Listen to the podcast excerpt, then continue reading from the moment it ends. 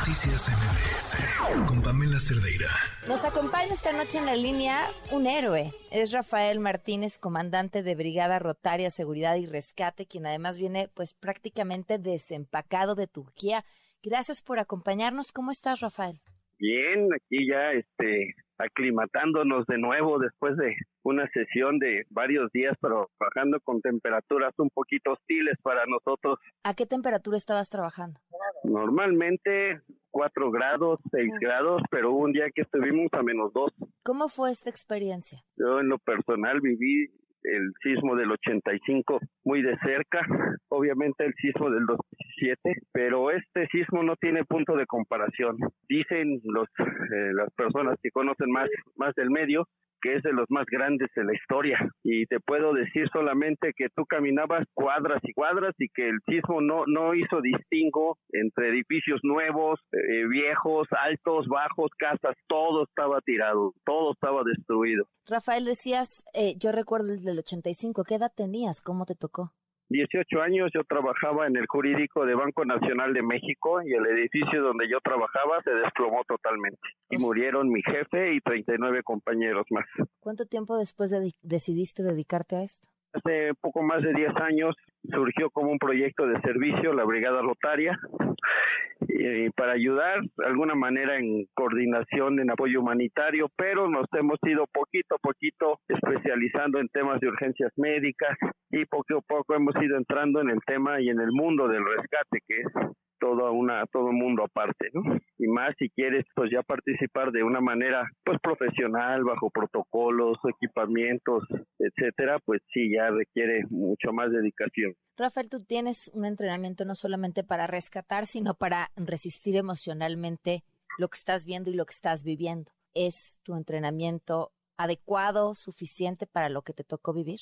Sí, eh, nosotros o de nuestra capacitación como rescatistas llevamos un tema que se llama psicología del desastre, manejamos eh, eh, la intervención en crisis, te hacen entender cuál es el estado emocional de la gente que de pronto sufrió todo, a qué te vas a enfrentar, qué es lo que esperan de ti. Eh, aún así, quiero decirte que, que sí hay algunos puntos que de pronto te desequilibran, por ejemplo, cuando estábamos en el, en el aeropuerto ya de regreso, se acerca un hombre joven de unos 40 años y me dice, oiga, ustedes son de los rescatistas de México. Me dice, por favor, ayúdeme a, a, recuperar los cuerpos de mi esposa y de mis dos hijas. Estaban dormidas y se les cayó el edificio. Y el señor, pues, con el llanto, con tristeza impresionante, pues eso sí, sí, sí te cala, ¿eh? Por más cursos que tengas y etcétera, no dejas de ser un, un ser humano sensible y ver tanto, tanto dolor, tantos días.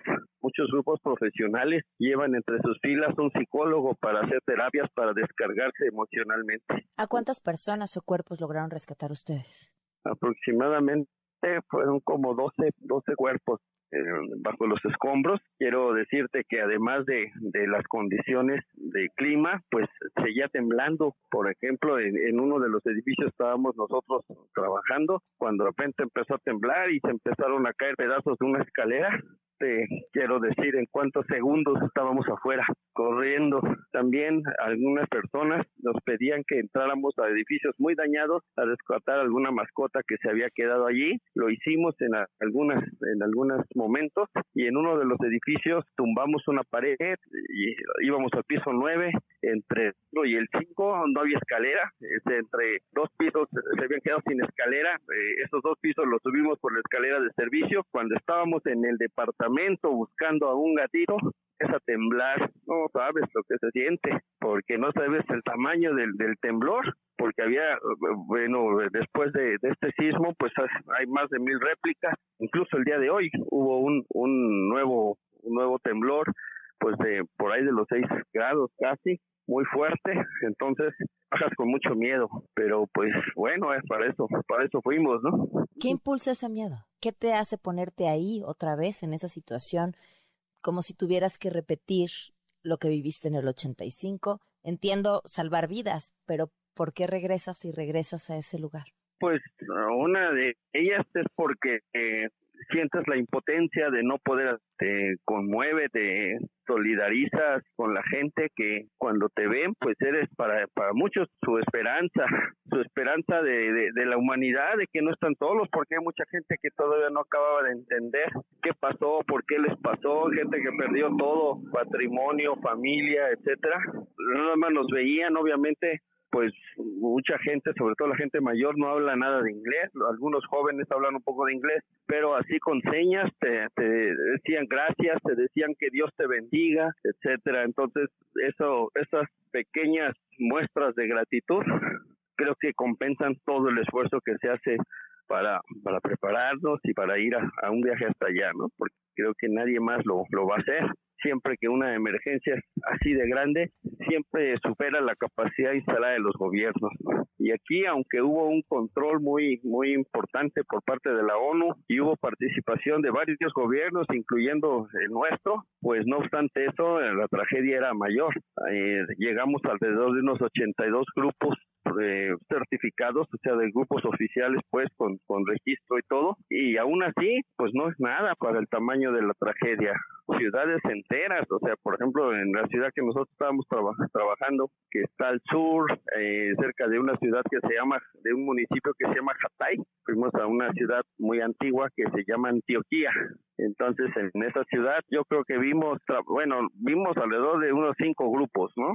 Eh, cinco grupos y yo creo que cada grupo te tocaban 40, 60 inmuebles para revisar. Es demasiado, o sea, no no es no es suficiente pues. ¿No se siente una enorme frustración cuando te dicen ya nos tenemos que regresar, se acabó el trabajo aquí, viendo que pues todavía hay una devastación terrible? Sí, porque eh, más o menos por protocolos internacionales, una, una atención de la emergencia es alrededor de 10 días. En 10 días ellos estiman además que ya no haya muchas condiciones de vida y aquí además se estaba grabando precisamente por la por la cuestión de del clima tan tan severo. Entonces, eh, a los 10 días durante el, tiempo de la emergencia, por ejemplo, la ONU establece un, un, un manejo especial de aduanas. Entonces tú llegas como grupo, solamente confiando en el grupo, te dicen qué traes, pues traigo dos toneladas de equipo, media tonelada, tanto de ayuda, etcétera, etcétera, te dan la aduana libre, el ejército, los ciudadanos, el gobierno, a, muchas ocasiones te ayuda con la, entonces eh, tú como grupo tienes el riesgo de quedarte allá varado, sin transporte para tu equipo, sin que te permitan sacar tu equipo por cuestiones aduanales y de permisos de importación, etcétera. Entonces por eso casi todos los grupos se regresan en el en el periodo que el, que el gobierno decreta la emergencia. Pues, Obviamente para esto ya estaban entrando las máquinas a, a remover y estaban los familiares algunos familiares junto a las máquinas a ver si entre remoción y remoción salía algún cuerpo. Nosotros ayudamos en eso y pues me tocó lamentablemente, a mí me tocó descubrir una mano, ahí escarbamos, salió todo un brazo y un pedacito de hombro y era todo lo que había, pero en ese edificio que nosotros, en ese edificio donde estaba esa máquina, nos decían que había alrededor de unos, unos 15 a 18 cadáveres. Pues mira, en nombre, creo que hablo de todos los mexicanos, te agradecemos muchísimo la labor que hiciste. Una de las cosas que tan orgullosos nos hace sentir es saber que tenemos rescatistas tan capaces, tan capacitados, que saben hacer bien su trabajo y que ah, algo, algo de utilidad se puede hacer de verdad muchísimas muchísimas felicidades y muchísimas no, gracias. Estamos para para servirles, estamos para servirles y pues bueno, ojalá nos visiten en nuestras redes, estamos haciendo ya convocatorias continuas porque la necesidad nos puede tocar aquí en México en cualquier momento, ya lo vimos en el simulacro del 19 que después vino el sismo real. Estamos en Mazatlán 169 en la colonia Condesa. Pues aquí en nuestra oficina. Aquí tenemos cinco grupos, y en redes sociales como Brigada Rotaria, Brigada Rotaria sobre rescate, en Facebook, Instagram, este, todo eso, ¿no? Y TikTok. Aquí estamos a las órdenes. Rafael, qué orgullo y muchas gracias. Gracias a ti. Rafael Martínez, eh, comandante de la Brigada Rotaria de Seguridad y Rescate. Noticias MBS